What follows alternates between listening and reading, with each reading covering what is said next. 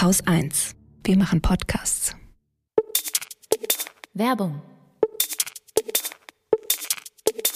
Bevor es losgeht, kommt hier ein Podcast-Tipp. Kennt ihr schon Geschichte ist Gegenwart, der History and Politics Podcast der Körperstiftung? In jeder Folge wird ein aktuelles Thema aufgegriffen, wie zum Beispiel der Krieg in der Ukraine, das deutsch-polnische Verhältnis oder auch der Blick des Chatbots ChatGPT auf unsere Vergangenheit. Die Hosts sprechen mit einem Experten oder einer Expertin darüber, wie die Gegenwart geworden ist, wie sie ist. Welche historischen Entwicklungen und Ereignisse prägen Politik und Gesellschaft eigentlich bis heute? Und was können wir aus der Geschichte lernen? Genau der richtige Podcast für alle, die sich sowohl für Politik als auch für die Geschichte hinter der Politik interessieren. In der aktuellen Folge mit Meron Mendel, die Ende August aufgenommen wurde, geht es zum Beispiel um die historische Beziehung zwischen Israel und Deutschland und was Israels Sicherheit als deutsche Staatsräson eigentlich bedeutet. Außerdem gibt es über 50 weitere bereits erschienene Folgen. Mit dabei sind unter anderem Hedwig Richter, Per Leo und Irina Scherbakowa. Geschichte ist Gegenwart, der History and Politics Podcast der Körperstiftung, erscheint einmal im Monat überall, wo ihr Podcasts hört. Ein Link findet ihr in den Show Notes.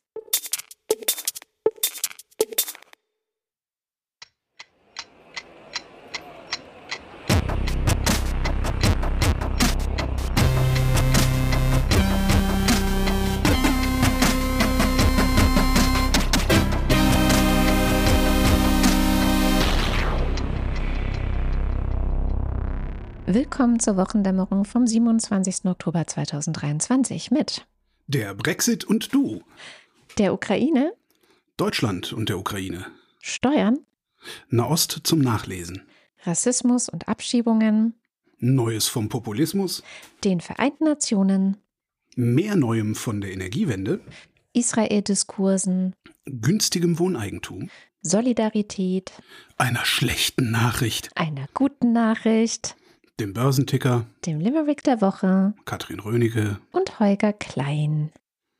Na, soll ich mit der Ukraine anfangen oder hast du irgendwas nachzutragen? Äh, nachzutragen habe ich eigentlich nichts. Ja, fang mit der Ukraine an. Ist ja wichtig, dass man wieder mehr über die Lage und über die Menschen in der Ukraine spricht, finde ich, ähm, weil ja Israel und Gaza doch ein bisschen sich gerade in den Vordergrund drängen und es war wohl diese Woche, als EU-Außenministertreffen war, das erste Mal seit Februar 2022, dass die Ukraine nicht das Top-Thema auf ihrer Agenda war. Also gucken, dass da die Aufmerksamkeit äh, nicht weggeht, weil vielleicht ist es anstrengend, aber wir müssen es schaffen, ähm, mehr als nur einen Krisenherd irgendwie im Auge zu behalten. Und deswegen habe ich ganz viele Ukraine-Nachrichten mitgebracht. Okay. Die Ukraine, das meldete die Süddeutsche diese Woche, will gern in die Lage kommen, sich selbst mit Waffen und Munition zu versorgen.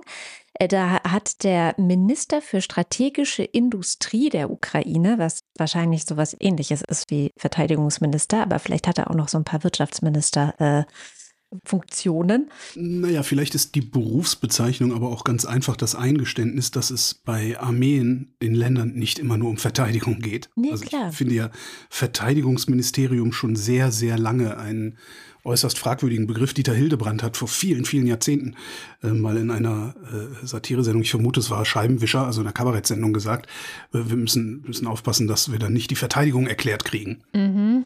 Das fand ich irgendwie ganz treffend, äh, um das zusammenzufassen. So. Ja, das ist interessant. Jedenfalls hat er angekündigt, wir wollen bis 2040 die führende Nation in der Rüstungsindustrie sein. Ja. Was ja ein markiges und äh, echt hochgestecktes Ziel ist, weil er auch, und äh, ich zitiere ihn weiter, offensichtlich erkannt hat, mit einem Kilogramm an Verteidigungsgütern kann man genauso viel Geld verdienen wie mit 20 Tonnen Getreide. Und Tja.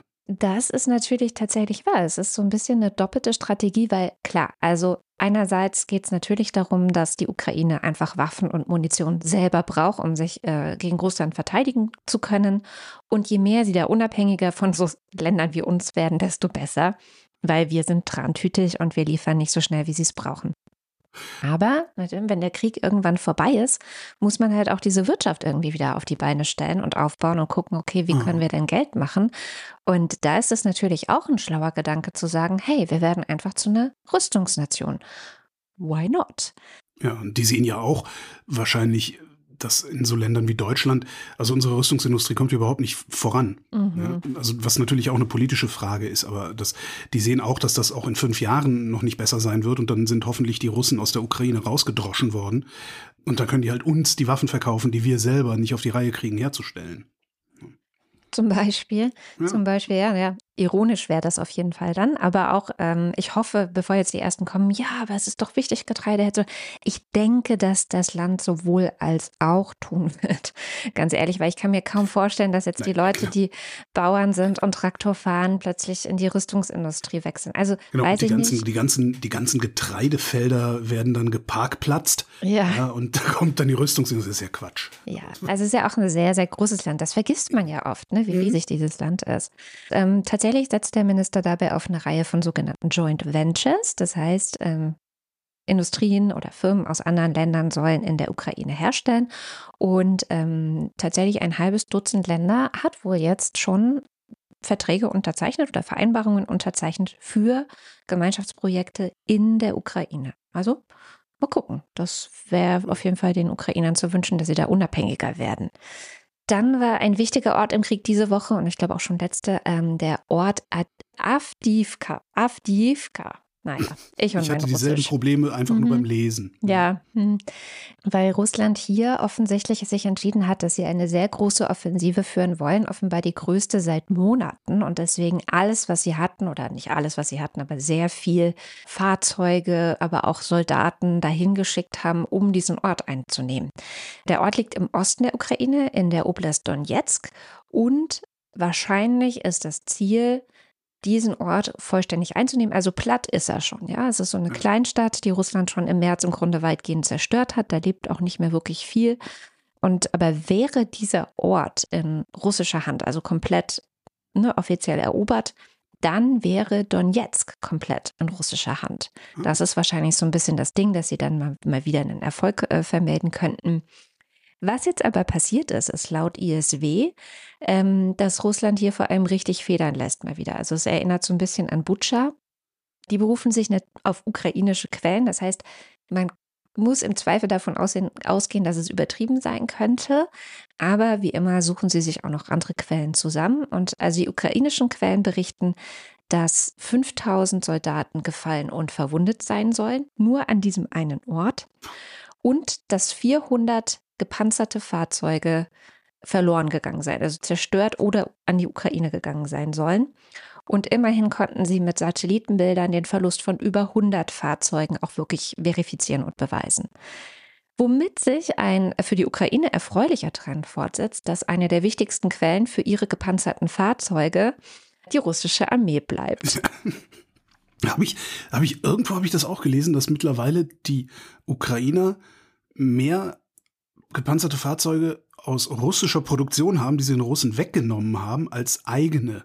Ich Ja, weiß nicht, ob das stimmt. Also irg irgendwo Es- flog das auch in, in irgendeinem sozialen Medium an mir vorbei. Ich hatte irgendwo die Zahl 44 Panzer in einem Jahr gelesen. Okay. die sie erobert haben. Aber weiß ich jetzt auch nicht mehr. Müsste ich auch nachgucken. Naja, und sie, sie kriegen nicht nur gepanzerte Fahrzeuge von den Russen, sondern einem Bericht zufolge soll die Ukraine auch russische Soldaten rekrutieren. Es gibt ein ganzes ukrainisches Bataillon, das fast nur aus russischen Soldaten besteht, die gegen Russland kämpfen wollen. Für die Ukraine. Die meisten sind wohl Angehörige der indigenen Bevölkerung Sibiriens. Und wir erinnern uns, die wurden ja überdurchschnittlich viel für die russische Armee rekrutiert, Mhm. sind deswegen natürlich auch in großen Zahlen geflüchtet vor dieser ähm, ja, Einziehung durch die russische Armee, sind über Drittländer oft in die Ukraine gekommen und sagen halt so, nee, das, wir wollen uns auch von Russland befreien, nicht nur die Ukraine. Ja. Deswegen kämpfen wir jetzt in der Ukraine gegen Russland.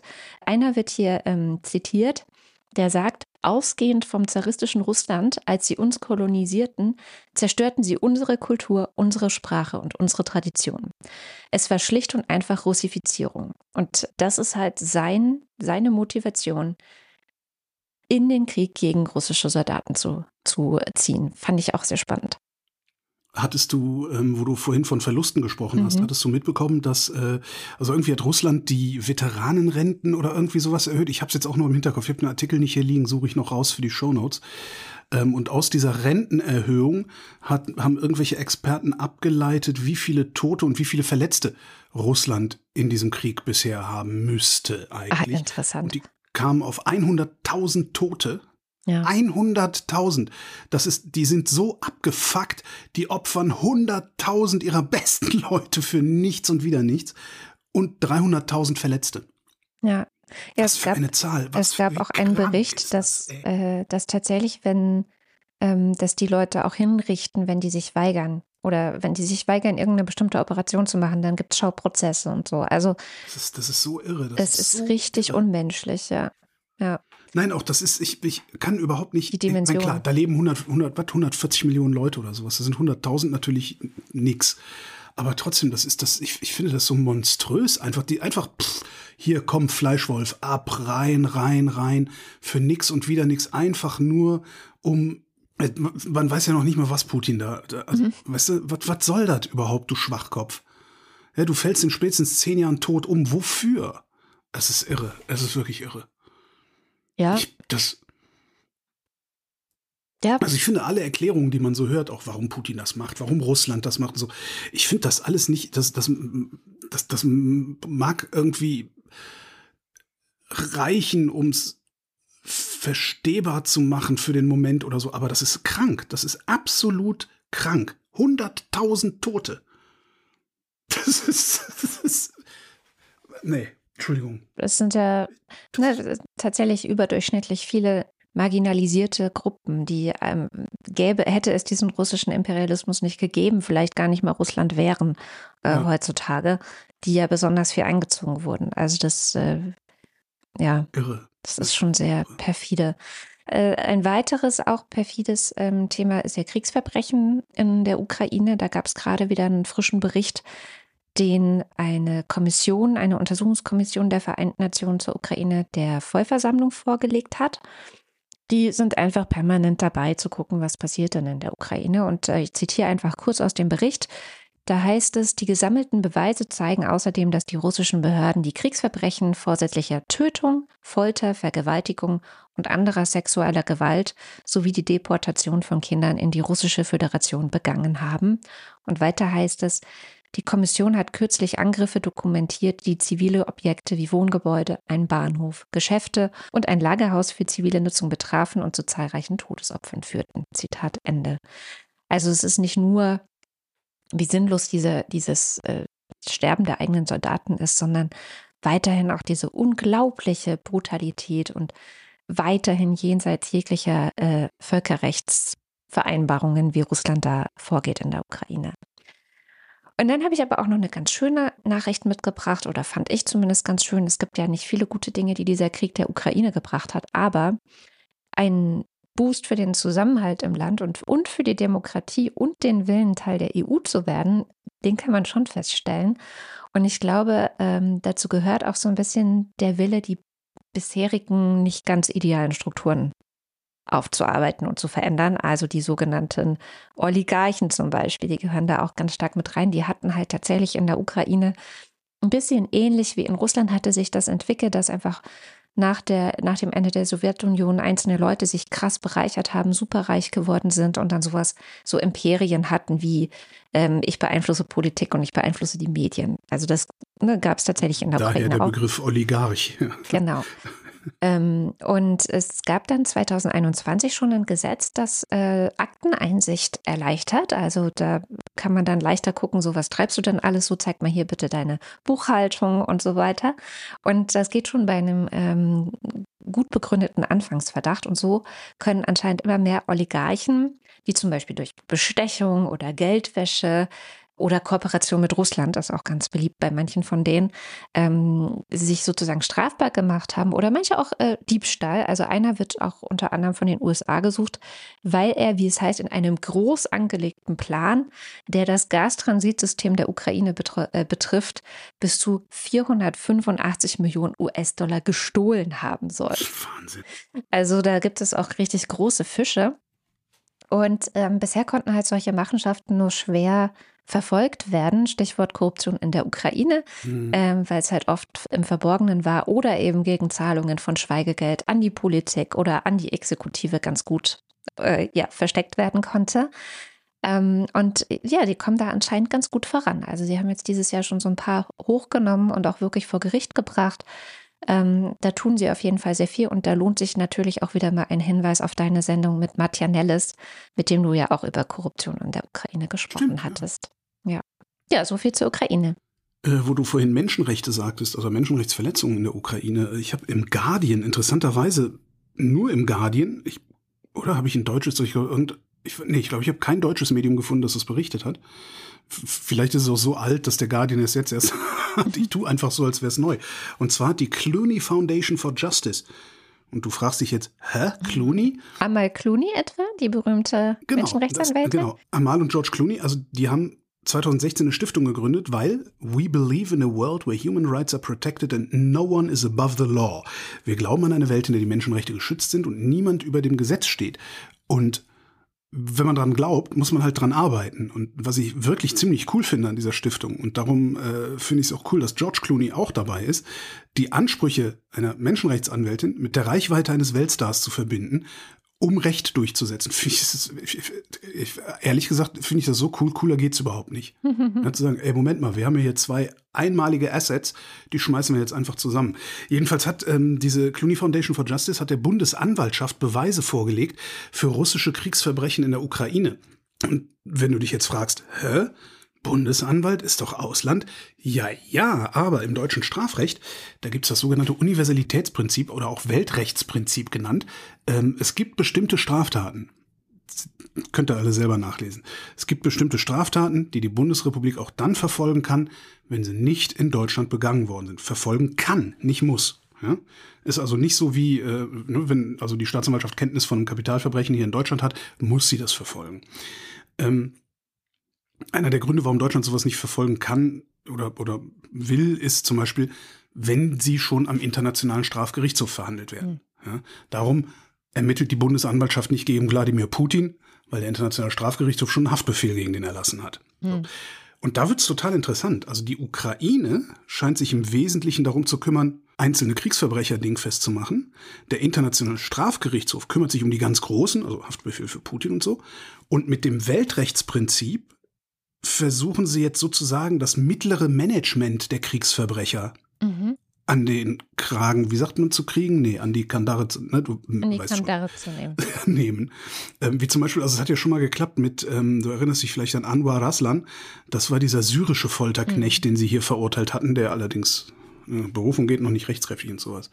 Ja, mal gucken, was draus wird. Ich finde das ganz interessant. Die haben auch angekündigt, dass sie ähm, nicht nur in Deutschland äh, Beweise abliefern wollen, sondern auch noch in anderen Ländern, in denen dieses Universalitätsprinzip gilt. Cool. Jo, mehr habe ich zur Ukraine auch nicht zu sagen. Höchstens zu Nahost hätte ich noch was zu sagen. Mhm, da ähm, habe ich auch eine Menge das zu ist, sagen. Das ist, äh, ich merke gerade, wie das medial einfach derart rund geht, mhm. dass man sinnvollerweise diese Seiten in der Zeitung oder wie auch immer ihr eure Nachrichten lest, diese Seiten in der Zeitung überblättern sollte, weil es einfach viel zu viel ist. Es ist viel zu durcheinander. Es wird viel zu viel miteinander vermischt und vermengt und, und getan und sonst wie. Darum habe ich tatsächlich nur äh, zwei Sachen dabei heute. Und das ist was zum Lesen, also tatsächlich zwei Lesetipps. Das eine ist ähm, ein Stück vom Tagesspiegel. Das lautet was ist was und wer ist wer im Nahostkonflikt. Mhm. Ne? Also die treten einfach zurück und sagen so, äh, da ist jetzt der aktuelle Konflikt, aber was ist eigentlich hinten drum? Was ist eigentlich der Gazastreifen? Was ist der islamische Dschihad? Wer war eigentlich Yasser Arafat? Was ist die PA? Was passiert in der Westbank? Was sind Flüchtlingslager? Was ist die Intifada? Der Teilungsplan, die Nakba, der Sechstagekrieg, Oslo-Fernung, Pipapo, alles, was man wissen sollte, sehr, sehr kurz und knapp erklärt trotzdem locker eine halbe Stunde zu lesen, aber sehr, sehr nützlich, um dann vielleicht auch mal, wenn man äh, gezwungen ist, mit Leuten zu diskutieren, die weniger wissen, äh, dass man darauf referieren kann. Und dann bombardiert Israel ja jetzt ähm, partiell den Gazastreifen. Mhm. Ähm, angeblich sind 42 Prozent der Häuser dort unbewohnbar, sagen die Vereinten Nationen. Ähm, was mir aus den Meldungen leider nicht ganz klar geworden ist, ist, ob die den gesamten Gazastreifen meinen oder nur einzelne Orte im Norden, mhm. die ja da bombardiert worden sind und äh, anscheinend auch weiterhin bombardiert werden. Jedenfalls hat der Guardian einen sehr schönen Artikel mit Vorher-Nachher-Satellitenbildern. Mhm. Ja, das sind Satellitenbilder aus dem Mai und Satellitenbilder von, wann auch immer ihr das hier hört, heute, gestern, vorgestern.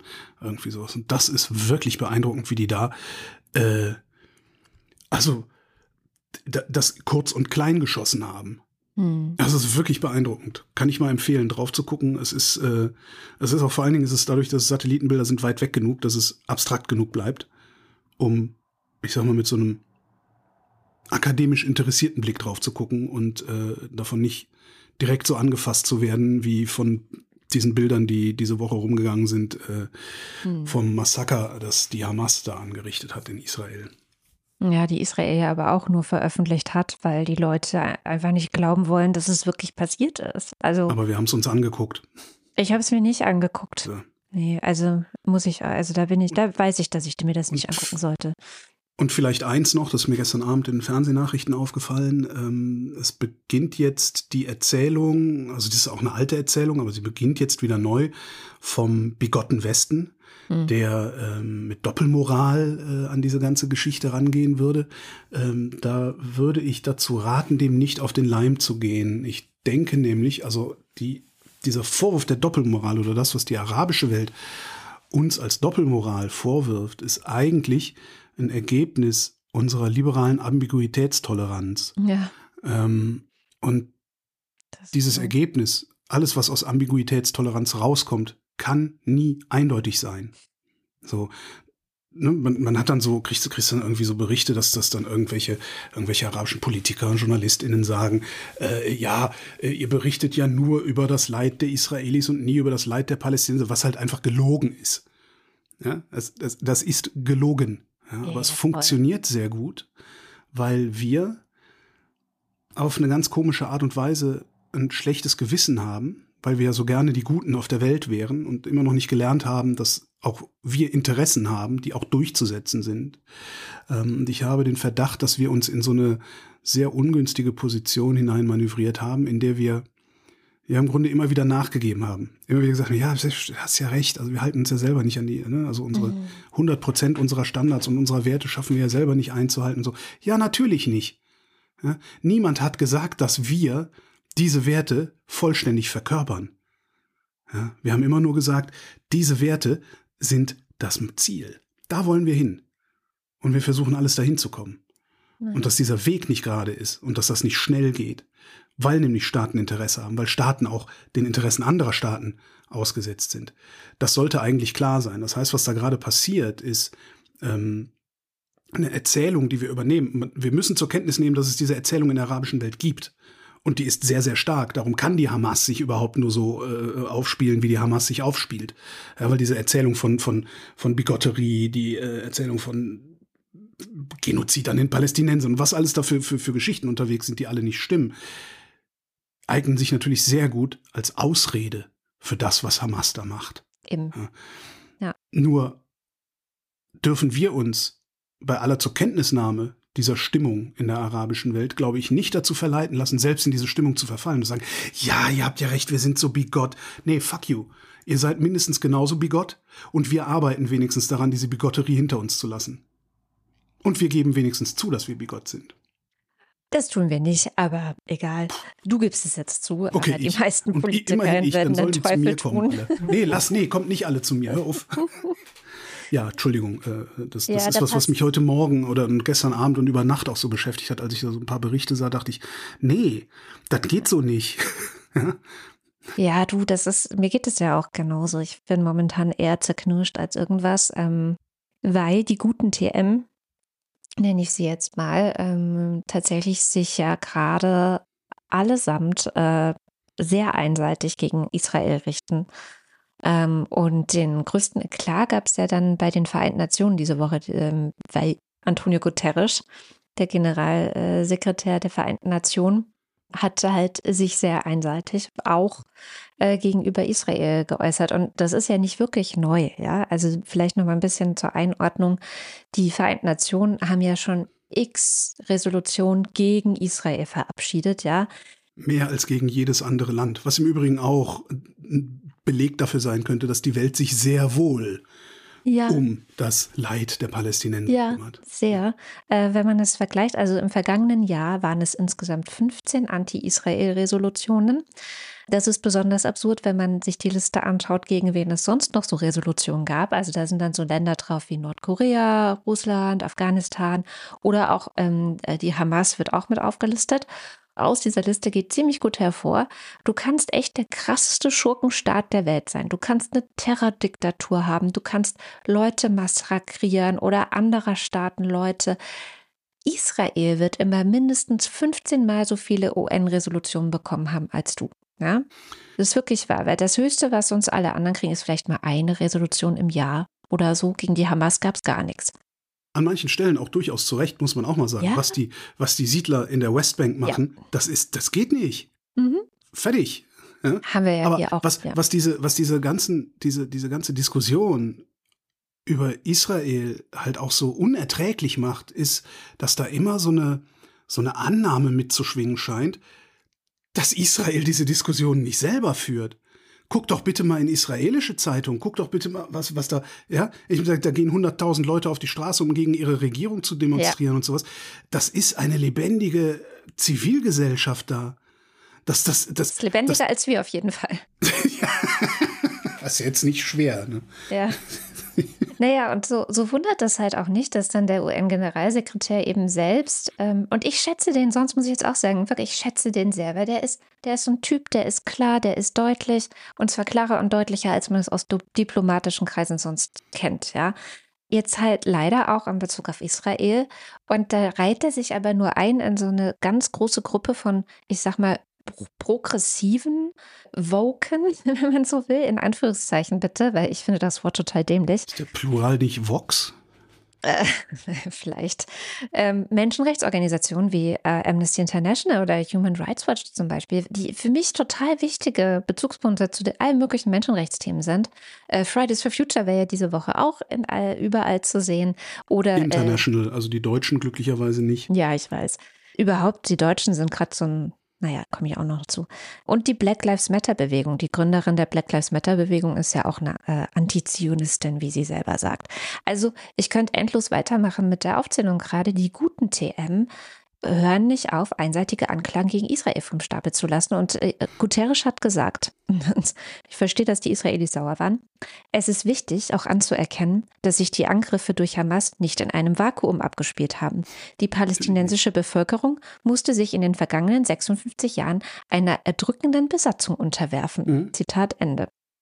Er sagt dann noch, dass diese Missstände natürlich nicht die Attacken der Hamas rechtfertigen. Und dann sagt er natürlich, weil both sides muss schon sein äh, in diesen Kreisen, dass die Hamas-Attacken aber auch nicht rechtfertigt, alle Palästinenser dafür zu bestrafen.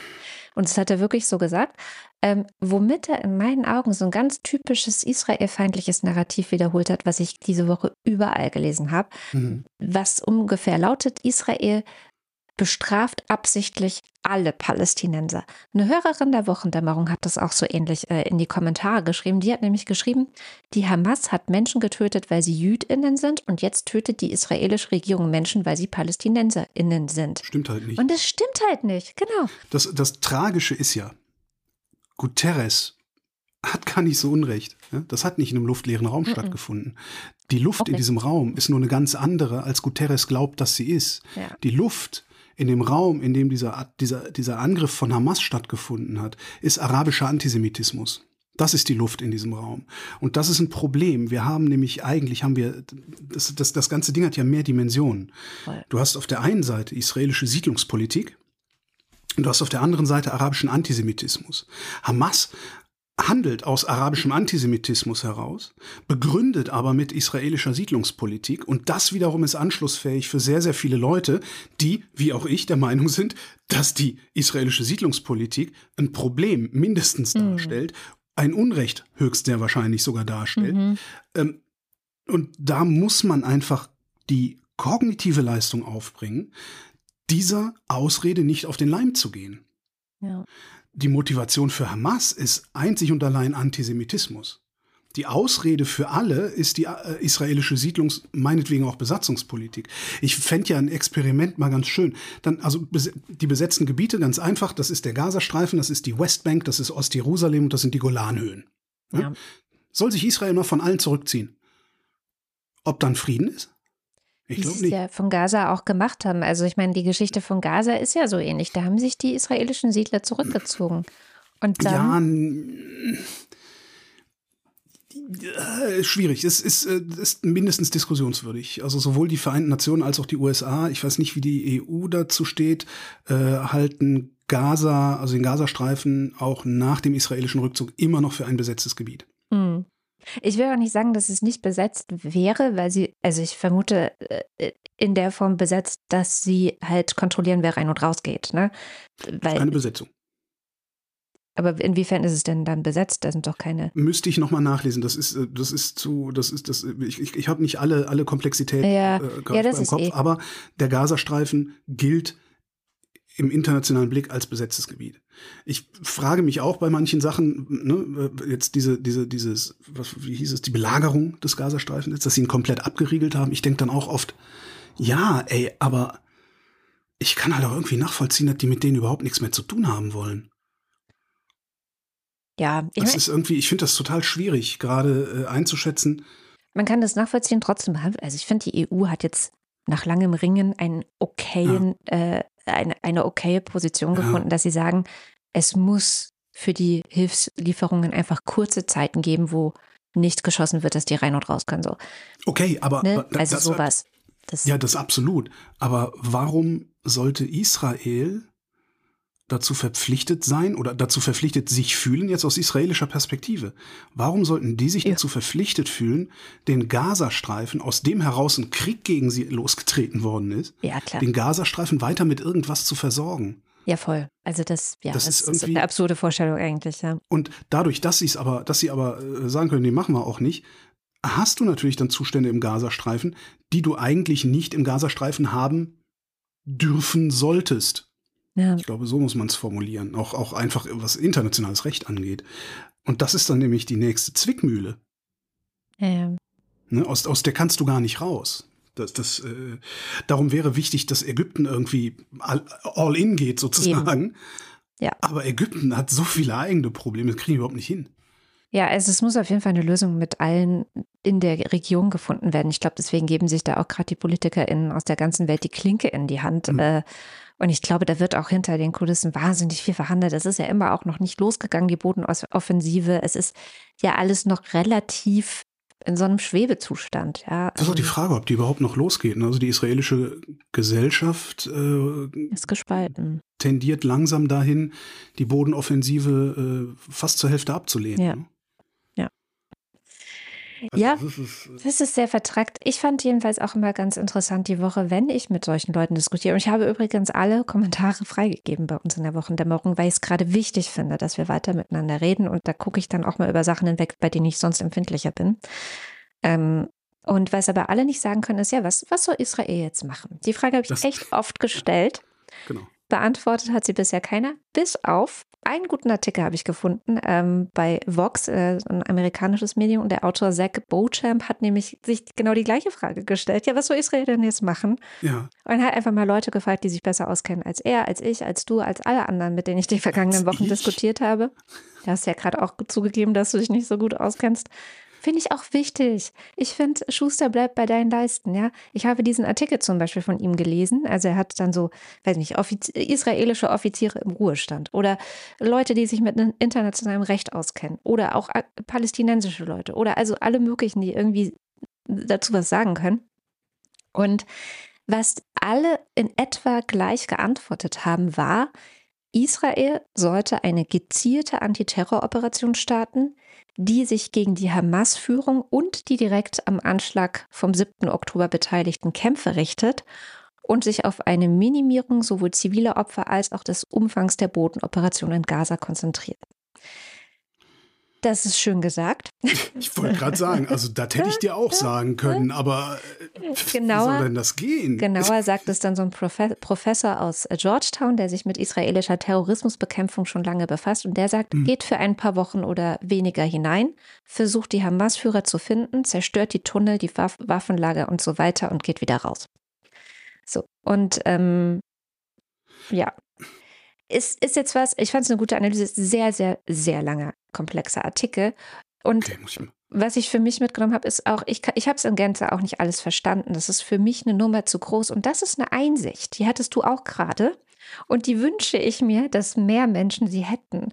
Ja, für mich ist es cool gewesen zu verstehen, okay, es gibt kluge Leute, ja, die wissen, was da militärisch und politisch los ist. Die haben da einen Überblick, die sind da wahrscheinlich auch schon seit 30 Jahren dran, im Gegensatz zu mir. Und die sagen, da gibt es Wege. Ja, es gibt viele Schwierigkeiten, aber es ist nicht aussichtslos. Und das ist doch was, also da kann ich doch irgendwie sagen, okay, cool, dann bitte redet darüber, ja. Ich hätte so viele Fragen an diesen Typen, der sagt, geht da rein für kurze Zeit, mhm. eine richtige klassische Antiterror-Operation. Das wäre, ich könnte, wahrscheinlich würde das ein einstündiges Interview mit diesem Menschen geben, alleine nur mir zu erklären, wie das gehen soll. Ich kann mir das nicht vorstellen. Ja, ja, ich kann es mir nicht vorstellen. Ich kann es mir vorstellen, in einer, in einer normalen Stadt kann ich es mir vorstellen. Ja? Aber das ist ja nicht das ist so dicht besiedelt.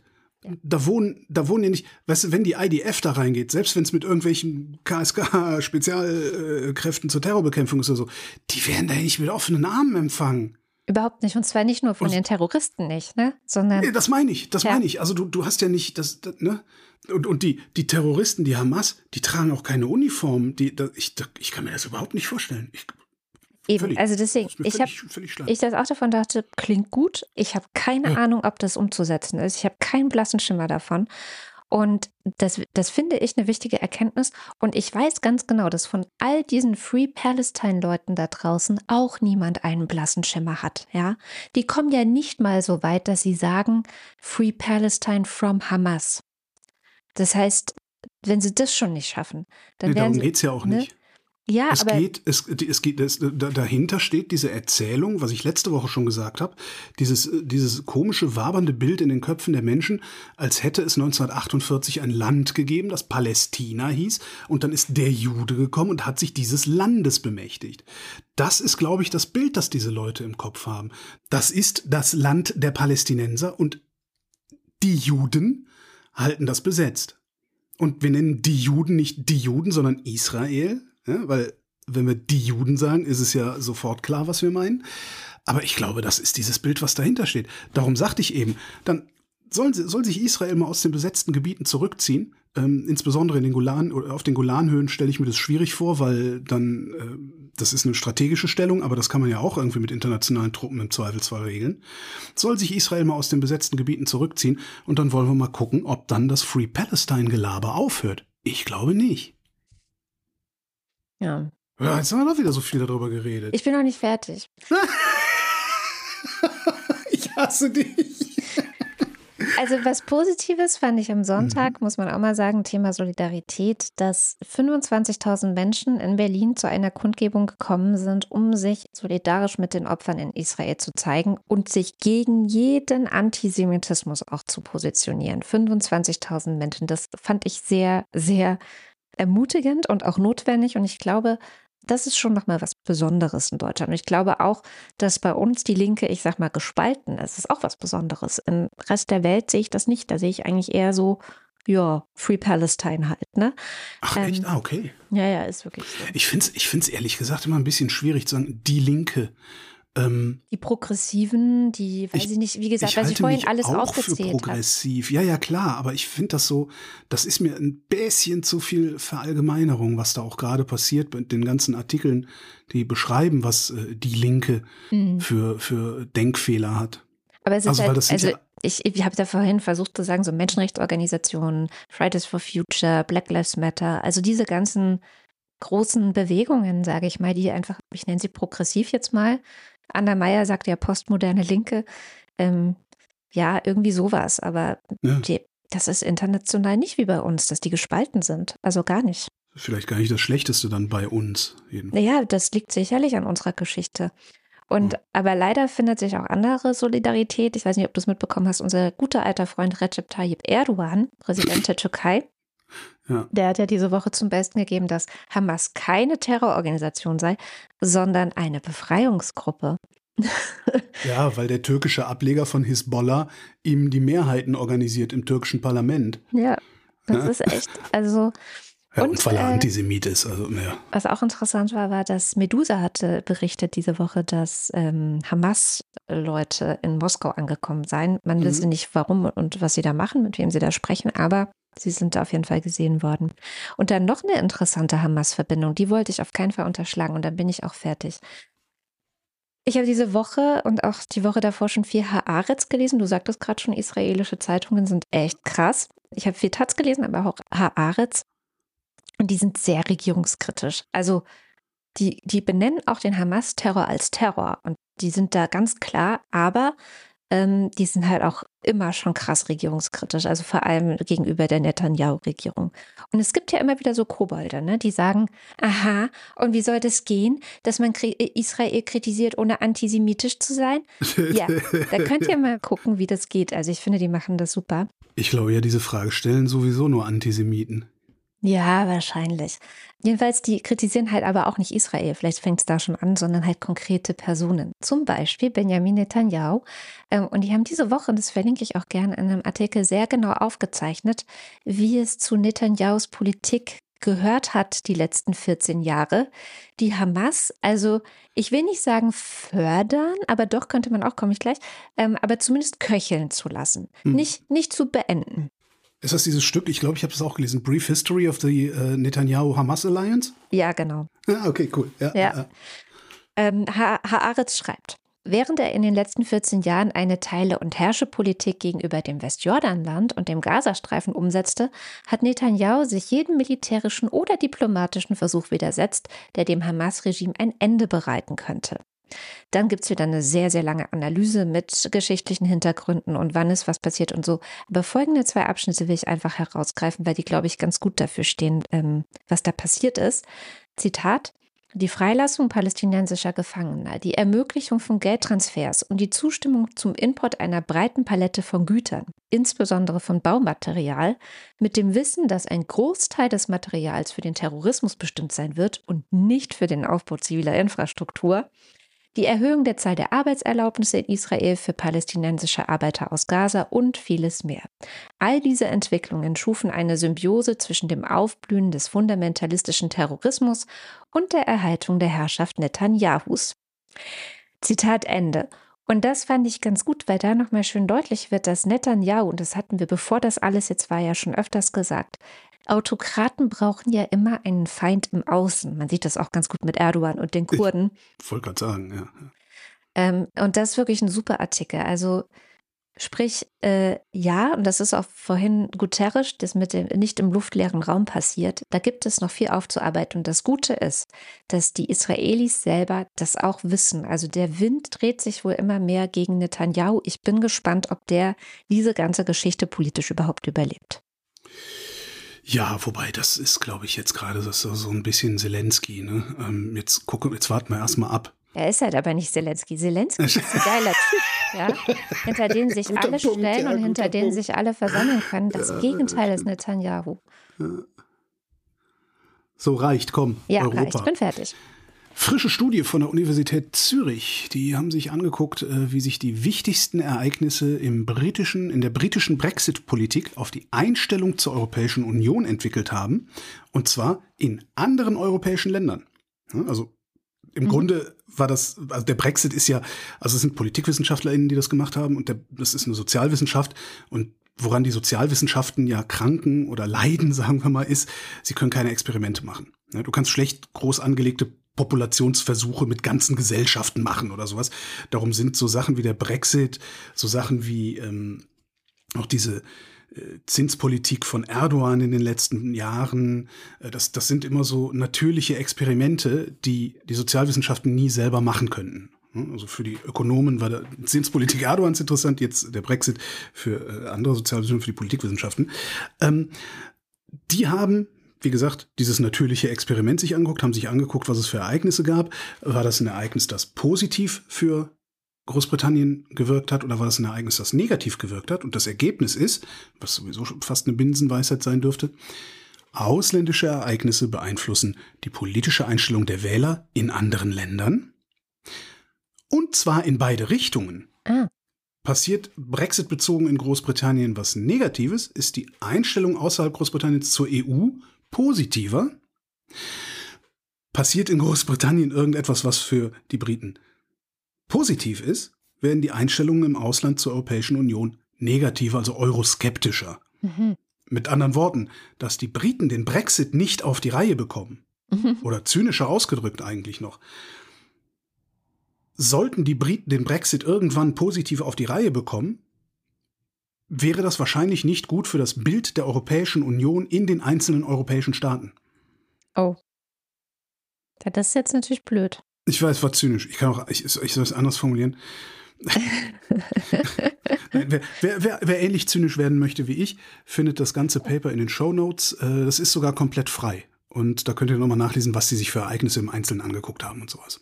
Ich habe auch eine Studie mitgebracht, die ähm, europaweit gemacht wurde. Und zwar ging es da, da um einen europäischen Vergleich wie rassistisch die Länder sind. Ähm, es gab eine mhm. Erhebung der FAA, das ist die Europäische Agentur für Grundrechte, unter schwarzen Personen in 13 europäischen Ländern.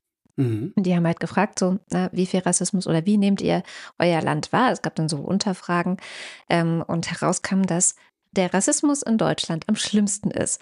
Das bestätigt, was ich auch vorher mir schon gedacht habe, was mir aber immer keiner geglaubt hat. Das, das muss doch nur mal, ich, Entschuldigung, aber äh, wie oft sehe ich im Ausland, im, im beliebigen Ausland übrigens, habe hab ich schon Männer mit Turban hm.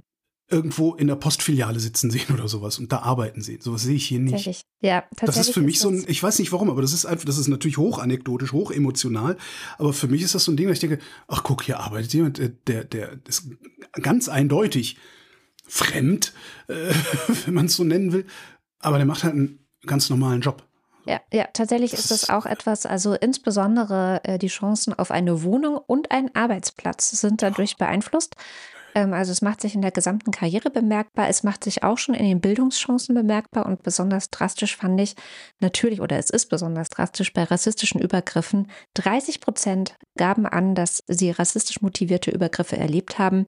Aber, und das fand ich auch ein bisschen traurig, fast niemand erstattet Anzeige, weil ja. Es kommt nämlich auch noch dazu, dass äh, mehr als die Hälfte angegeben hat, Racial Profiling erlebt zu haben und deswegen ist das Vertrauen in die Polizei sehr niedrig, was man auch verstehen ja. kann. So. Ja. Und ähm, ja, dann gab es noch irgendwie, dass insbesondere junge Frauen, Menschen mit Hochschulbildung und Menschen mit erkennbarer religiöser Kleidung häufiger äh, rassistisch motivierten Belästigungen ausgesetzt sind. Mhm. Jo, und äh, wenn wir schon beim Rassismus in Deutschland sind, dachte ich, mache ich mal weiter mit den Ausländer-Rauswochen, die ja bei uns immer noch äh, im vollen Gange sind. Diese Woche war mal wieder Abschiebung das Thema. Ähm, am vergangenen Wochenende war es ja sehr schön, da hatte der Spiegel Olaf Scholz interviewt und dick auf sein Cover äh, den Kopf von Olaf Scholz mit einem Zitat aus dem Interview gepackt. Das Zitat war, wir müssen endlich im großen Stil abschieben. Fragt sich bloß wen. Ne? Ja, genau. Äh, das sagt auch äh, Gerald Knaus. Der hat nämlich ja. äh, diese Woche saß der in der Phoenix-Runde, heißt das Format. Ähm, da hat er dann mal äh, versucht, den Leuten, vor, die, die da waren, unter anderem äh, dieser komische Nerd ähm, von der CDU, wie heißt er denn? Am Amtor? Amtor, genau. Der fleischgewordene Enkeltrick. Ja, genau, der saß auch da und hat wieder komische Sachen von sich gegeben. Natürlich muss er ja, auch die SPD hat, äh, der SPD-Typ hat sehr seltsame Sachen von sich gegeben, musste er, weil er hat jetzt gerade zu verteidigen, dass die SPD, was das angeht, einen echten Rechtsschwenk gemacht hat. Naja, und dazwischen halt äh, eine von der Taz, die versucht hat, so mit Menschenrechten und sowas dagegen zu halten und Gerald Knaus. Und Gerald Knaus hat dann echt noch mal so ein bisschen Butter bei die Fische bringen wollen, indem er gesagt hat: Die zentrale Frage ist, es ist extrem schwierig, in die meisten Staaten der Welt Abschiebungen zu machen. Und zwar egal welche Regierung, egal welches Land. Deutschland hat äh, unter Innenminister Seehofer vor der Corona-Krise, vor der Pandemie äh, 22.000 Abschiebungen gemacht. Im letzten Jahr waren es 13.000. Jetzt dieses Jahr wären es vielleicht 16.000.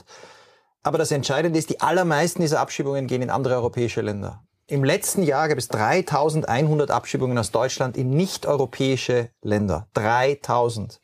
Äh, wenn man dann sieht, wie viele Ablehnungen, es gab im letzten Jahr allein in erster Instanz 12.000 Ablehnungen von Irakern. Aber Österreich mit einer anderen Regierung, einer Mitte-Rechts-Regierung, seit Jahren auch Innenminister der ÖVP, ist bei Abschiebungen ins äh, außerhalb Europas genauso erfolglos. 400 im letzten Jahr.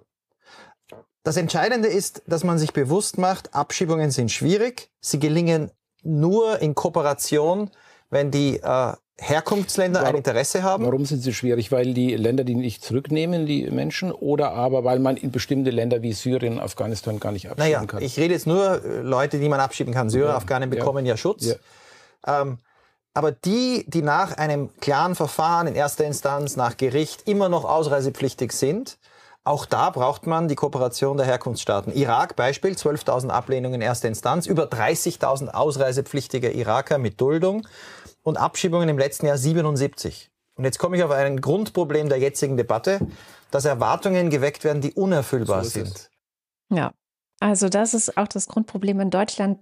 Und die SPD macht fleißig mit, dass sie jetzt ja, Die so, Grünen auch, die FDP ja. auch. Ja, ja, die, die Ampel, ganze Ampel. Aber ich äh, fand ganz interessant, weil es gab da nämlich beim BR hatte eine Kommentatorin das Ganze ja mal ein bisschen auseinandergenommen. Dieses ne, Spiegelcover, wir müssen im großen äh, Stil abschieben und dieses Interview da hinten tatsächlich haben nämlich die Spiegeljournalisten einen Hintergrund dazu geliefert, wo sie schreiben, dass sie eigentlich so ein typisches Gespräch mit dem Kanzler erwartet haben, wo er irgendwelche Worthülsen und irgendwelche komischen, trockenen Dinge sagt, aber halt nicht was er mhm. wirklich denkt, so wie man ihn halt kennt. Und genau das sei aber nicht äh, passiert, sondern Sie schreiben, so ein Gespräch, wie wir es mit dem Bundeskanzler am Mittwochabend im Kanzleramt geführt haben, haben wir beide noch nicht erlebt. Ähm, tatsächlich habe Scholz fast leidenschaftlich von seiner neuen, härteren Asylpolitik erzählt, was ich ja echt sehr unsympathisch finde, dass ausgerechnet bei so einem Thema der Kanzler dann plötzlich von so einem Mensch gewordenen Stein, ja, lebendig das ist, wird. Das ist Faulheit. Der Scholz erntet da low-hanging fruits und tut ja. so, als hätte er irgendwie den Parmesan erfunden. Und der, der, der, was ich auch sehr schön finde, der, der Name des Gesetzes, Rückführungsverbesserungsgesetz. Ja, also es, es Können wir froh sein, halt dass da nicht ne? Dr. Giffey dran beteiligt war, sonst würde er noch dämlicher heißen. Gute Rückführungsverbesserungsgesetz. Genau. Was Scholz da macht, ist natürlich, das, da kannst du ja dran fühlen. Also der tut jetzt so leidenschaftlich und wie der totale Macher. Dabei ist das, was er da macht, ist eine Low-Hanging Fruit ernten. Ja, es, es, es hat, hat, die haben jetzt über Wochen, haben sie über die Medien die Bevölkerung sturmreif geschossen, dass die Bevölkerung der festen Überzeugung ist, dass dringend was am, am, am Migrationsproblem getan werden muss. Und Scholz kann jetzt so tun, als hätte er was am Migrationsproblem getan, ohne was am Migrationsproblem zu tun im Übrigen. Ja, weil das natürlich viel größer ist als das, was die da besprechen. Wir haben ja schließlich kein Migrationsproblem, sondern wir haben ein Infrastrukturproblem. Ja. Ja, da passt dann auch prima dazu. Im Deutschlandfunk habe ich ja dort morgen gehört, da hat äh, Friedrich Merz irgendeiner Zeitung im Interview gesagt, dass wir zu viele Schulkinder mit schlechten Deutschkenntnissen hätten. Hm. Ja, und dass genau deshalb äh, die Zahl der Zuwanderer begrenzt werden müsste. Hä?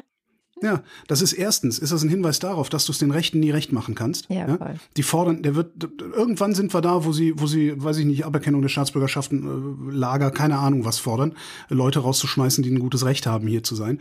Die werden immer weiter fordern.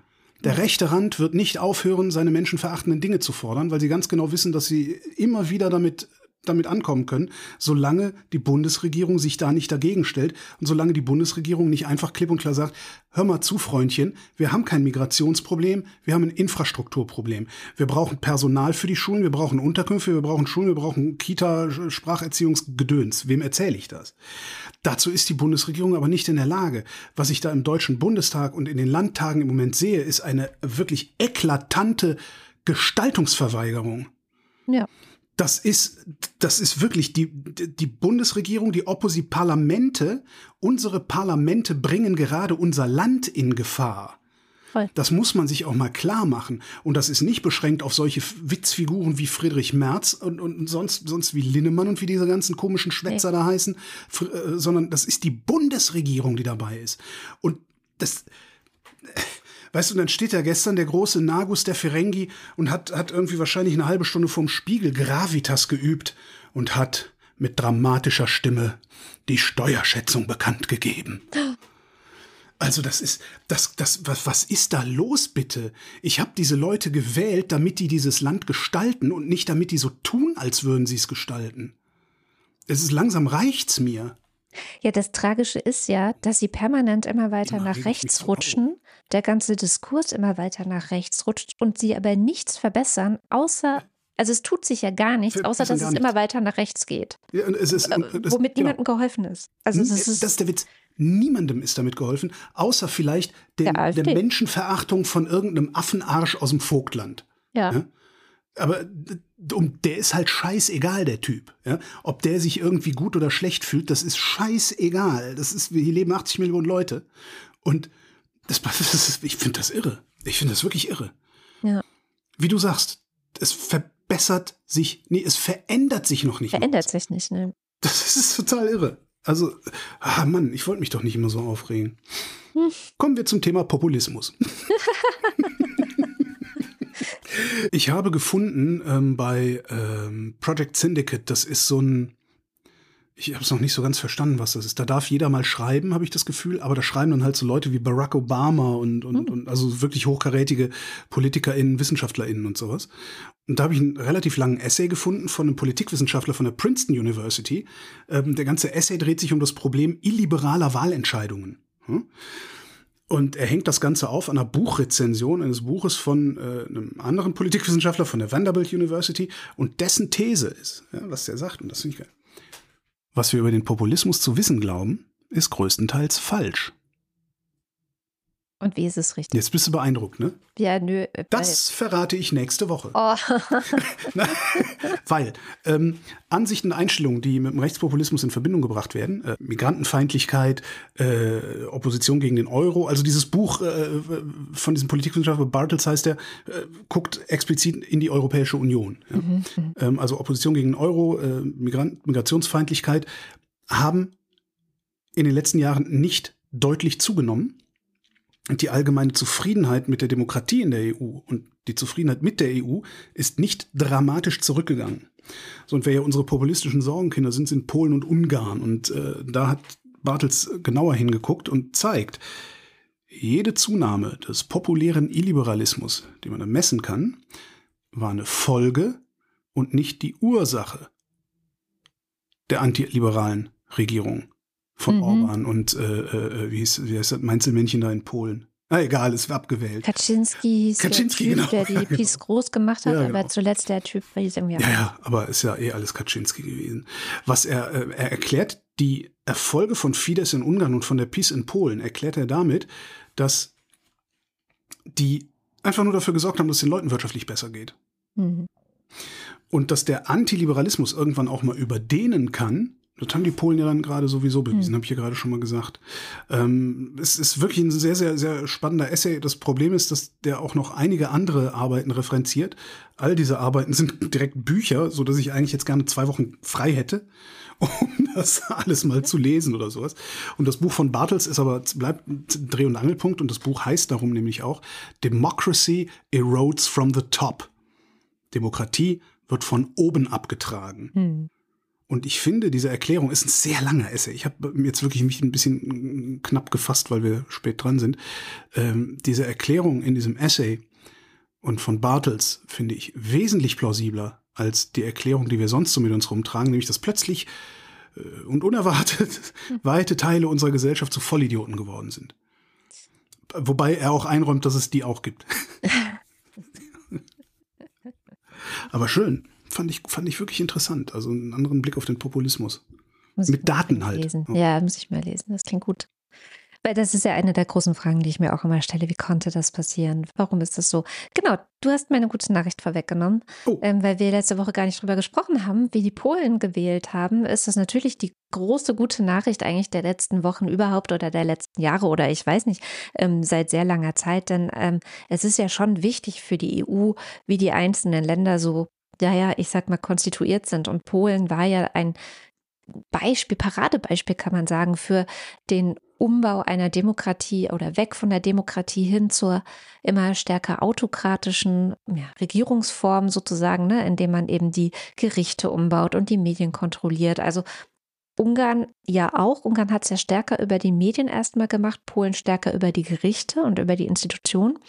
Und eines dieser beiden Länder, die ja immer so dieses ah, Gefühl, wenn man EU-Sachen betrachtet hat und dann wurde was abgestimmt und dann haben die beiden sich abgesprochen und dann war es so scheiße, Ungarn und Polen sind dagegen. Eines dieser beiden Länder immerhin kommt jetzt erstmal wieder zurück zur Demokratie. Zumindest haben sie jetzt die Chance, das zu machen. Sie haben viel zu tun.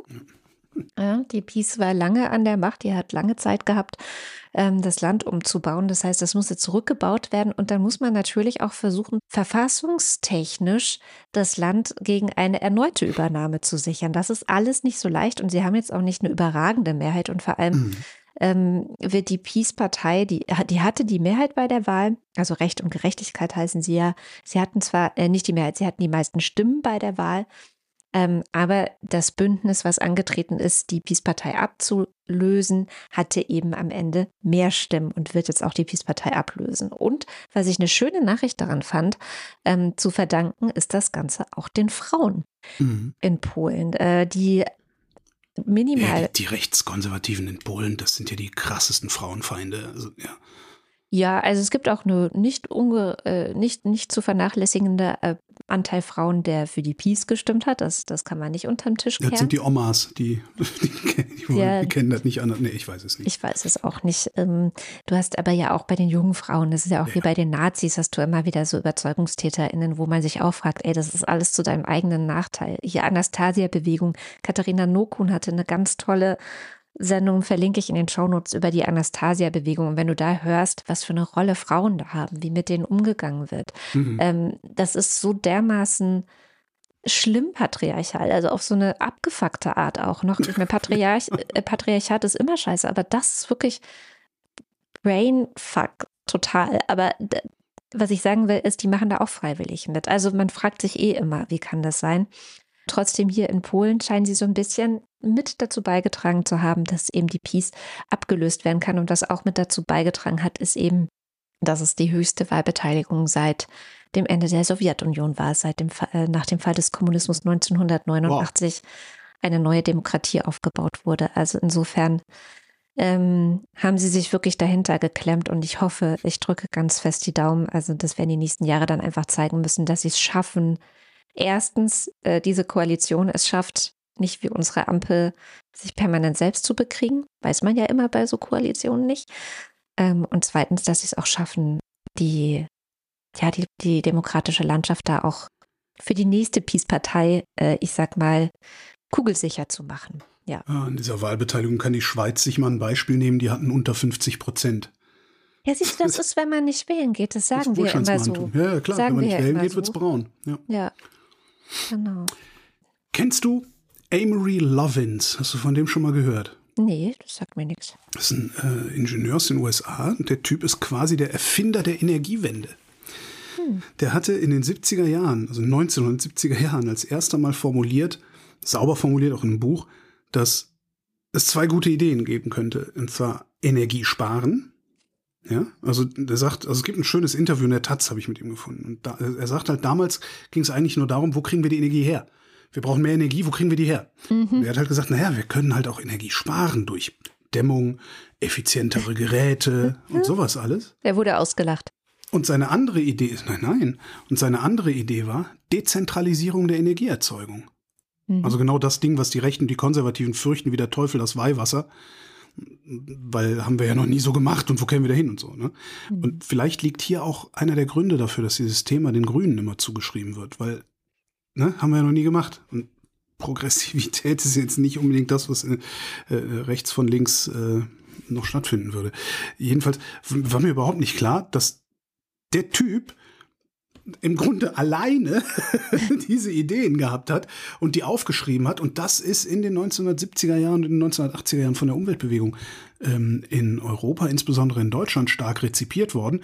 Und darum sieht unsere Energiewende und damit auch weltweit die Energiewende so aus, wie sie aussieht. Weil wir haben damit letztlich angefangen, es so zu machen, Ne? Effizienz und Dezentralisierung. Und der Rest der Welt hat gesehen, ach, das ist ja eine gute Idee und das funktioniert ja auch. Und darum äh, machen die jetzt auch Effizienz und Dezentralisierung. Im Wesentlichen die Chinesen natürlich nicht. Ne? Ja, also, aber ja. Und der sagt ein paar sehr schöne Sätze zur Kernkraft, die wollte ich äh, nicht vorenthalten.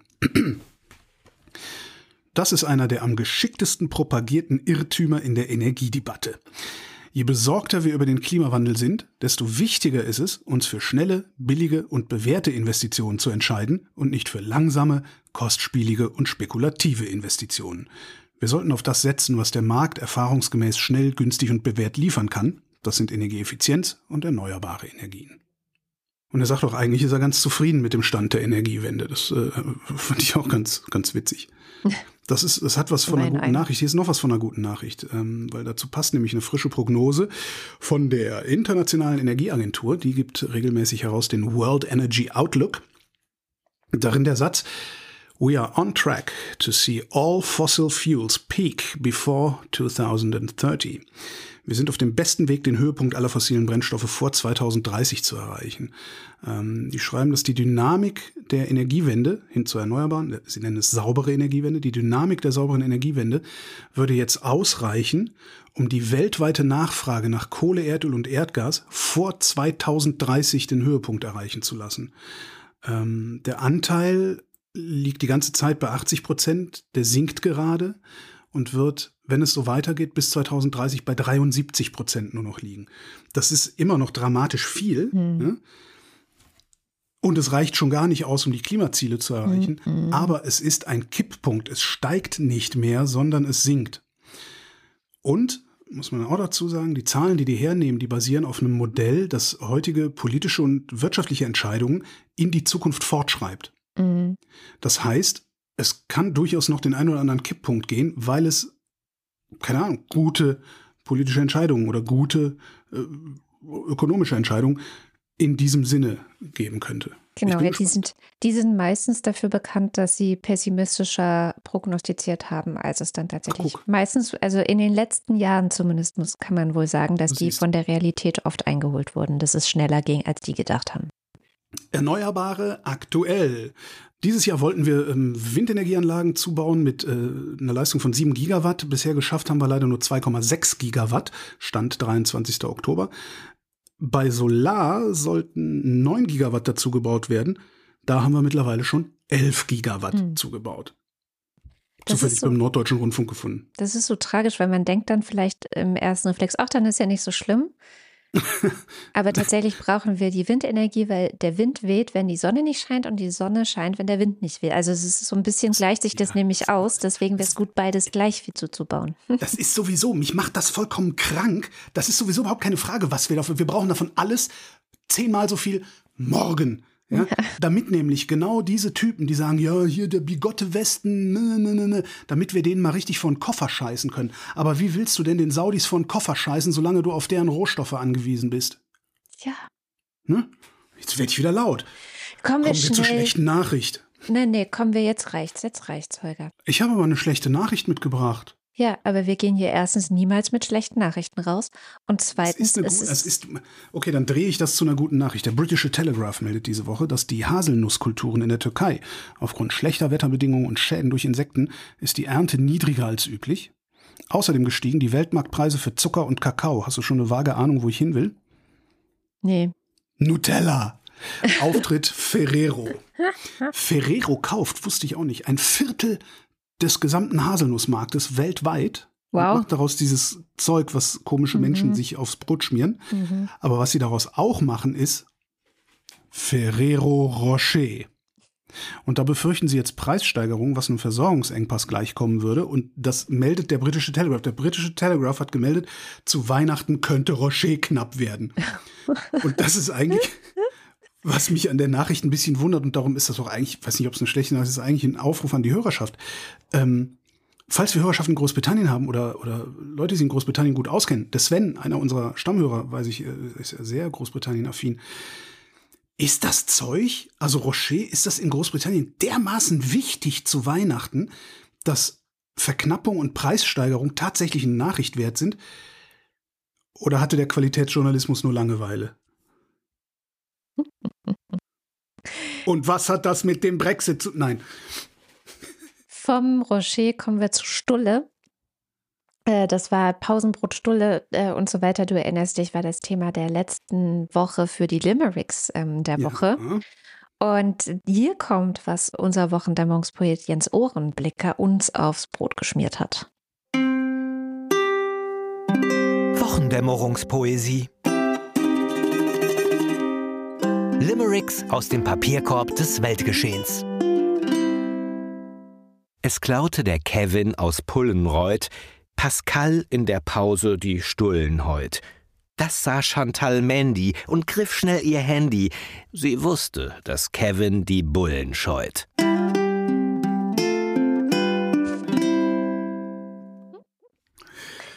ich habe mich entschieden für einen von Michael, mhm. der lautet. Es war mal ein Kind in der Pause. Das brachte was mit von zu Hause. Eine Stulle mit Käse, darauf Mayonnaise, eine Möwe, dachte dann ich Klause. Sehr gut. Äh, ich fand den von Charlotte. Es ist allerdings ein doppelter Limerick. Der gehört zusammen ähm, ganz gut.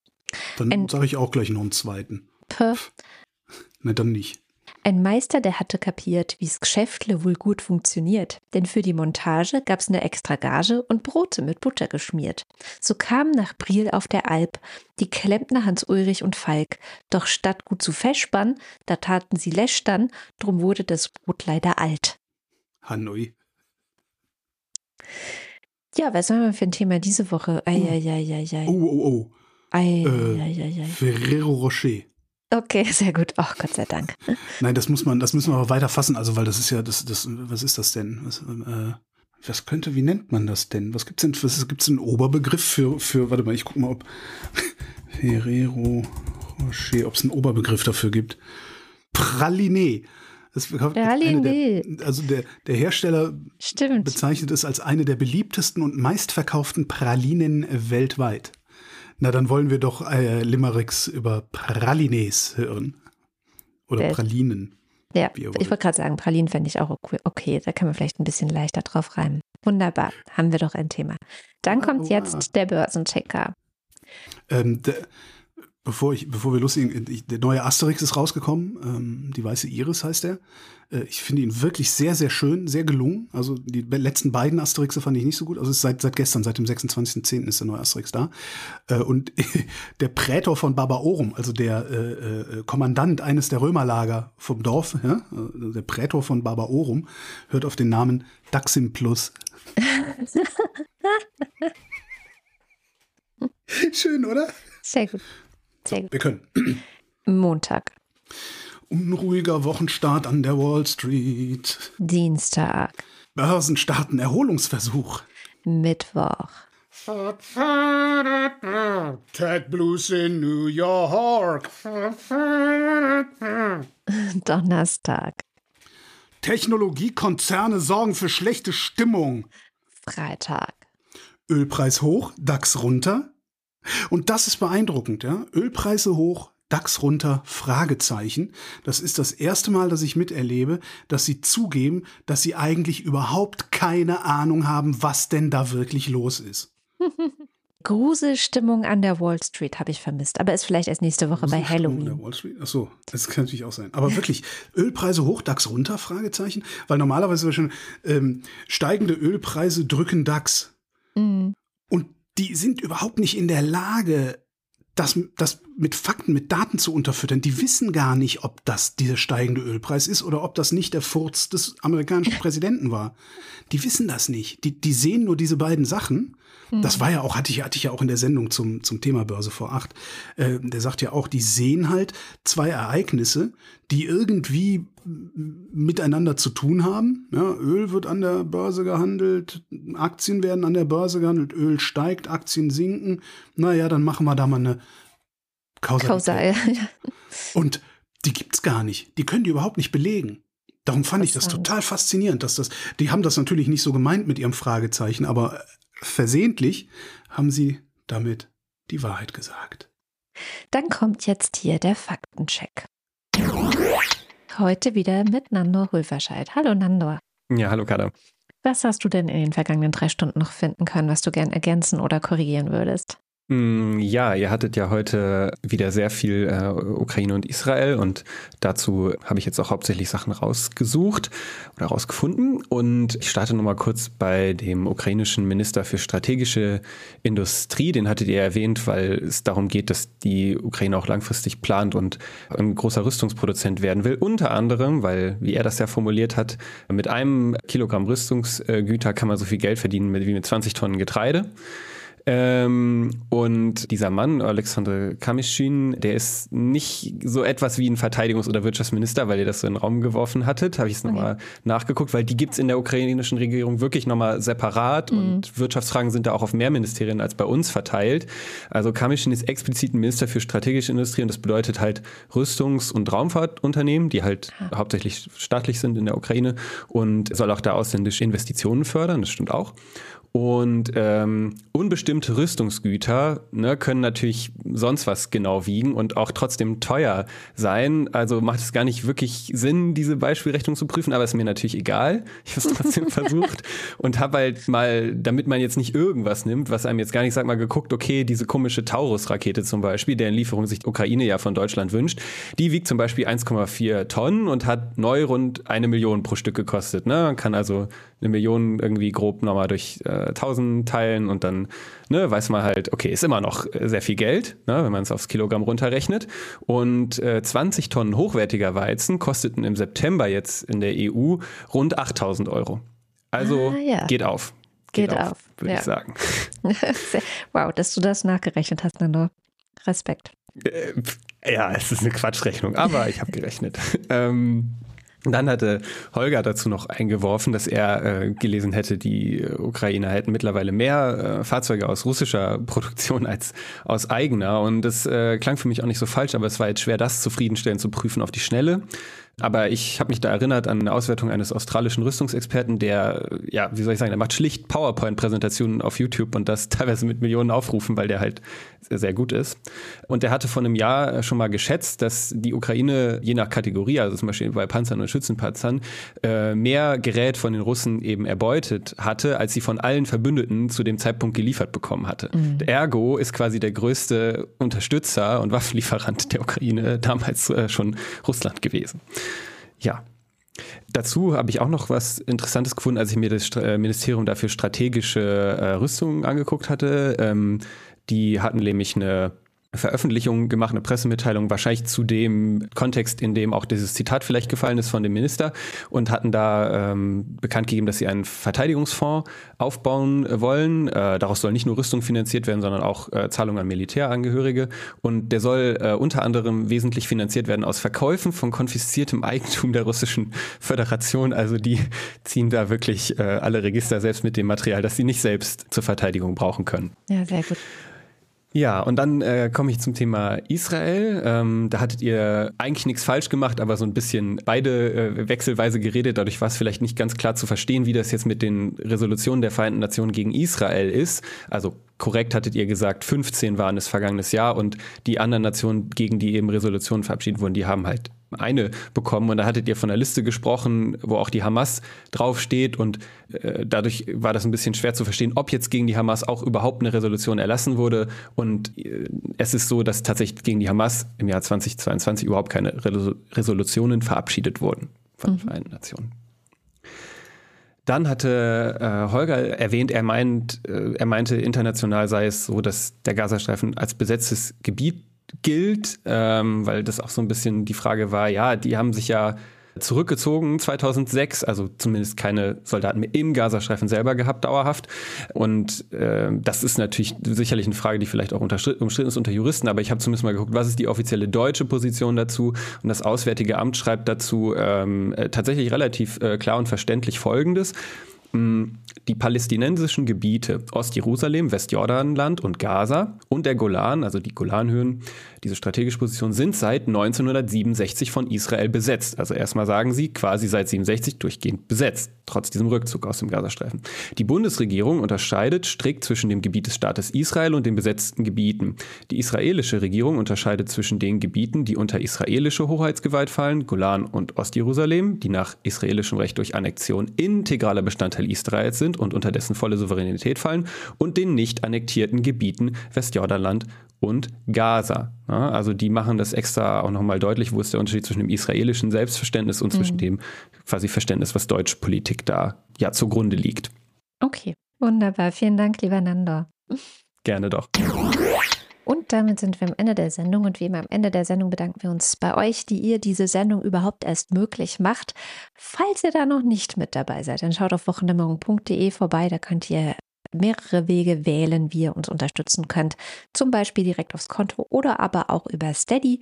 Und bei Steady gibt es die Ultras und den Fanclub und deren Namen lesen wir jetzt vor. Dins 1. Kabans Dubu Dibi BB Spra Bachebe? Wohl nicht. Wing Commander Lord Flasher hat sein politisches Sommerinterview. Frau Weidel, Gruppen von arabischstämmigen Mitbürgern, die sich öffentlich antisemitisch äußern, das muss für ihre Sympathien verwirrend sein, oder? Babette de Bauer. Guido Baulich. Alexander Bonsack probiert es jetzt auch mal an der Volkshochschule mit Italienisch. Sie. Marc Bremer. Doris Day wie Doris Day. Entschuldigung, ich muss wieder so lachen über diesen Text vom, vom Beisenherz über den Gardasee. Alle mhm. sprechen Deutsch, aber sie nehmen es einem auch nicht übel, wenn man es mit Italienisch versucht. Das finde ich so toll. Äh, Oliver Delpi. Für mehr Hundesnacks, der Maya-Fanclub. Silke Dietz. Was man selber aufgebaut hat, darf man auch selber wieder kaputt machen. Eine global erfolgreiche Bewegung mit antisemitischen Aufrufen zu spalten, ist schon eine spezielle Art, das zu tun. Wahnsinn. Ich verstehe auch ehrlich gesagt nicht, warum nicht, warum nicht, ähm, ich weiß nicht, natürlich nicht, ob es da, im Hintergrund irgendwie passiert, warum äh, Fridays for Future Deutschland nicht versucht, ähm, Fridays for Future International diesen Account bei Instagram irgendwie abzunehmen oder sperren zu lassen oder sowas. Weil ja. das ja rufschädigend. Voll. Doppeldecker-Fahrrad. Erik Fröhlich. Der Dösewicht, der euch einfach mal für die gute Arbeit und, und, und unterhaltsamen Sendungen danken möchte, kleiner Drei. David Hasenbeck. Adrian Hauptmann. Stefan Havranek. Katharina Hüll. Der Jan. Matthias Johansen. Arndt J. Kästner. Was? Keine Kapern? Sabine Lorenz. Müsli Müsli Miam Miam Miam. Rufus Platus. Nu, sagen Chris und Moni. Jörg Scheckis für mehr Flausch. Christi Tönig zu. Joachim Urlas. Olaf und Fide. So, dann muss und so weiter. Jens Viehweg. Bernd und Froschi Wehmöller. Andreas Werner. Justus Wilhelm. Und hier der Fanclub. Anja und Jan aus Bielefeld. Wir sehen uns. Jan und Steffi empfehlen euch Time is Up und so weiter. Lisa und Sebastian. Ist das Lisa oder Lisha? Ich hätte jetzt Lisa gedacht. Vielleicht. Lisa, wie es Lisa. Heißt. Silke grüßt Andy. Alles vom Apfel ist essbar. hey, Silke, Team Apfelkitsch oder wie auch immer ihr das nennt. Ja, sag ich esse meine Äpfel ja auch ganz. Ja. Bei hm? mir, wie, ja, ich finde es ich find spannend. Schreibt mir in die Kommentare, wie ihr das nennt. Wie heißt bei euch das Innere vom Apfel? Genau. Und wenn ihr schon mal dabei seid, wie heißt, wie heißt bei euch das Ende vom Brot? Timo Altfelde. Katrin Apel. Matze aus Spandau. Simon Axmann. Dirk B. Frau Rabe geht gern spazieren, aber nur allein und meint deshalb den Komponisten Blach. Sebastian Banse. Johannes Bauermann. Thomas Bauer. Jan Beilicke. Florian Beisel. Oben. Peter Blachani, Jan Blendeck, Bibi Blocksberg, Markus Boslett, Klaus Breyer, Daniel Bruckhaus, Martin Bruchka, Clemens Langhans und Christoph Henninger und so weiter. Christoph Henninger und Clemens Langhans, Lektion 2, Mitdenken. Gian-Andrea Konzett, Katrin Czernotzki, Thomas D., im neuen Staatshaushalt sieht Russland ein Drittel seiner Ausgaben für das Militär vor. Damit erfüllt Russland die Hauptvoraussetzungen für einen NATO-Beitritt. you evil person. Eigentlich heiße ich Dana. Der Wind, der Wind, das himmlische Kind. Cristiano del Tauscho. Roland Erck. 32 Schimmel auf einem roten Hang, erst malmen sie, dann stampfen sie und warten wieder lang. Ludfanghauser. Matthias Flader. Wenn du den Fnord nicht siehst, kann er dich auch nicht essen. Oliver Förster der Vorsibär, Olli Frank, Andreas Freund, Marianne Friedrich. Schrei deinen Scheiß ins Internet und so weiter. Vielen Dank für eure tolle Arbeit. Vielen, also Mareike Geib. Der Gotti. Jörn Arne Göttich. Daniel Griesel. Bärbel Grothaus. Miriam und David grüßen alle aus Gamia. Sally der Pinguin grüßt alle, die sie kennen. Kati grüßt Juni. Ricardo Guatta. F und H. Annika H. Simon Hägler. Antje Hanuschka. Andreas und. Nee, Andrea und Hans. Silke Hartmann. Lars hat das Gefühl, dass seine Depression die angemessene Reaktion auf die Gesamtsituation ist. Der Alexander Hauser. Jan Heck. Sven Henderson. Jennifer Herbert. Jans Herbst. Katharina, ich mag den Herbst. Ralf Herbst. Tobias, wer macht die Witze mit Namen Herbst? Stefan Herzog. Michael Heine. Paul Hilbert. Nils und Hilke. Roland Hochlebe der König. Benjamin Hopp. Benjamin. Verdammt. Lola und so weiter. Pia und Thomas in Hausenbach. Aktuelles aus dem Fachblatt Postillion. Internet weiterhin uneinig, ob Niedermetzeln von hunderten Zivilisten gute oder schlechte Aktion war. Der Oberfrittenbach ist ein typischer Emmentaler Graben. Tobi ist nicht kreativ genug. Hat Uroma eine Urum, ist Uromas Uhr um die Uroma drum. Tobias Johannes. Philipp Kaden. Kaltes, kaltes, klares Wasser. Arne Kamola. Was ist das Lieblingsessen von Piraten? Kapern. Kamikaze. Anja und Bruno Kirschner. Jasmin Kieselirmak. Tim Klausmeier. Oliver Kleinert. Alexander Klink. Anna und Georg mit dem kleinen Knusprig. Oliver Koch. Jessica Kogoy. Thomas Kohler. Markus Krause. Magali Kreuzfeld. Felix Kronlage Dammers. Oliver Krüger. Evelyn Künstler-Wiesmann. Oliver Kohlfink. Fabian Lange. Pisse Langsocke. Detmar Liesen. Nico Linder. Florian Link. Mein Name ist Ipsum. Lorem Ipsum. René Ludwig. Robert Mannig. Martin Meschke. Nevermind. Johannes Möller. Die Mulle. Sebastian verweist auf Enno von Friedland, wenn es ums Grillen geht und stellt fest, nach Röstaromen kommt Restaromen. Celine Neubich. Frank Nietzsche. Felix, der inzwischen hysterisch darüber lacht, wie wir als Gesellschaft noch immer versuchen, die Folgen des Klimawandels zu ignorieren. Thorsten B. Noll. Bernd Nossem. Übrigens, Felix ist, glaube ich, der, der hat einen langen Kommentar geschrieben. Der hatte ja immer gesagt, er hätte bei seiner Stadt angefragt und so weiter.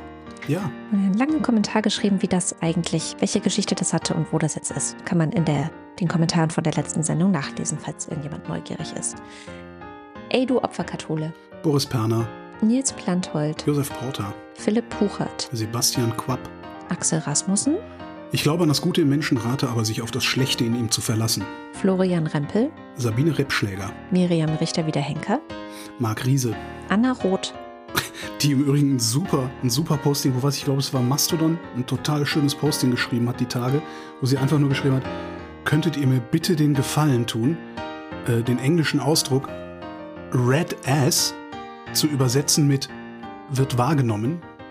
Weil es gibt doch dieses, ah, da hinten ist eine Person, die asiatisch gelesen wird. Das ist halt wieder so eine Schwachsinnsübersetzung aus dem Englischen. Ja? There's a person that is red Asian oder red as Asian. Und das heißt eigentlich asiatisch wahrgenommen auf Deutsch und nicht asiatisch gelesen. Das fand ich total gut von der. Hier, Hat-Tipp, Anna, beziehungsweise Hut ab. Äh, Sven Rudloff. Der Schommi sagt Danke. Jürgen Schäfer. Christian Schluck, Christian Schmidt. Janine Schöne, Danke und schöne Grüße. Susanne Schulze, Dirk Schumann. Chip und so. Markus und Julia sind Fans der Wochendämmerung, genau wie Der Kopf ist nicht zum Nicken, und zum, sondern zum Denken da. Christian Steffen, Christian Steifen, Alice und Biele Stein, Blasenstein, Pfostenniegelstein. Respekt, Pommesstein, Jogi Löw verabschiedet Ruth Rutz und dankt für die Jahre der alliterativen Freude Stein. Sabine Stern, Susan Martin Stöckert. Günter Stück, Claudia Taschow. 19. The drug really tied the room together. Hmm, The Chinaman is not the issue. I'm sorry. The Chinese red person is not the issue. Somebody once told me the world's gonna roll me. Oder muss ich nochmal gucken, den Film? Matthias Thome, Moritz Timm. Mr. Tipp. Den muss ich auch nochmal gucken. Und Anna und Gregor sind hoch erfreut, denn sie Chillen zu Hause, während Priscilla und Gwyneth Mothworth sich wieder irgendwo rumtreiben. Sebastian und Henry. Lucy dankt Kada und Heugi für die Wochendämmerung. Er ein Wochenlichtblick und platziert hier ganz frech mal Werbung für den Lila-Podcast. Martin Unterlechner. Jan van Winkenreue, Henning Feller. Familie Felden und Knecht, Audra Fischer. Jannik Völker. Viele Grüße an alle Urlauber aus der Heimat von Andi. Wenn ich mich in schwierigen Zeiten befinde, kommt Mutter Maria zu mir, spricht Worte der Weisheit. Lass es sein. Paul M. Wahrscheinlich Haare, hat, hatte Paul die Idee zu dem Text, als er Mutter und Kind im Supermarkt sah. Das, es gibt ja wirklich eine deutsche Version davon. Lass es sein, lass es sein. Ja. Nicht von den Beatles, sondern von. Nee, ich, ich glaube, der nennt sich sogar irgendwie was mit Beatles, der Typ. Es ist lange her, dass ich sowas im Radio spielen durfte. Man mhm. tut, was man kann. Andreas Waschk. Martin Wiedmann. Mein Name ist Lose. Wird es günstiger, wenn ich gleich mehr nehme? Tobias Wirth. Boring Wozniak. Cindy und Timmy Wüst. Uwe Zieling. Sag Nein zur Arbeit. Sag Nein zur Arbeit. Was? Da steht Meto Bamnap. Balaschk. Balaschk. Martin Balaschk. Wahrscheinlich Martin Balaschk, ja. Also zumindest steht das genau so in seinem äh, Social Media Profil. Meto Banafk. Nee, das Meto heißt Balaschk. Ne, das, das heißt schon Balaschk. Äh, ich kann auch lesen. Ja, und ich sagen, kann ich Kyrillisch lesen, okay? Kyrillisch? Ja. Wer hat sich das denn ausgedacht? Thomas und Corina. Vielen herzlichen Dank. Ja, vielen, vielen Dank und nichts für ungut für die Schmatzerei. Das war die Wochendämmerung vom 27. Oktober 2023. Wir danken für die Aufmerksamkeit. Hat das überhaupt jemand gemerkt mit dem Schmatzen? Jetzt, wo ich sag, ne? Tschüss.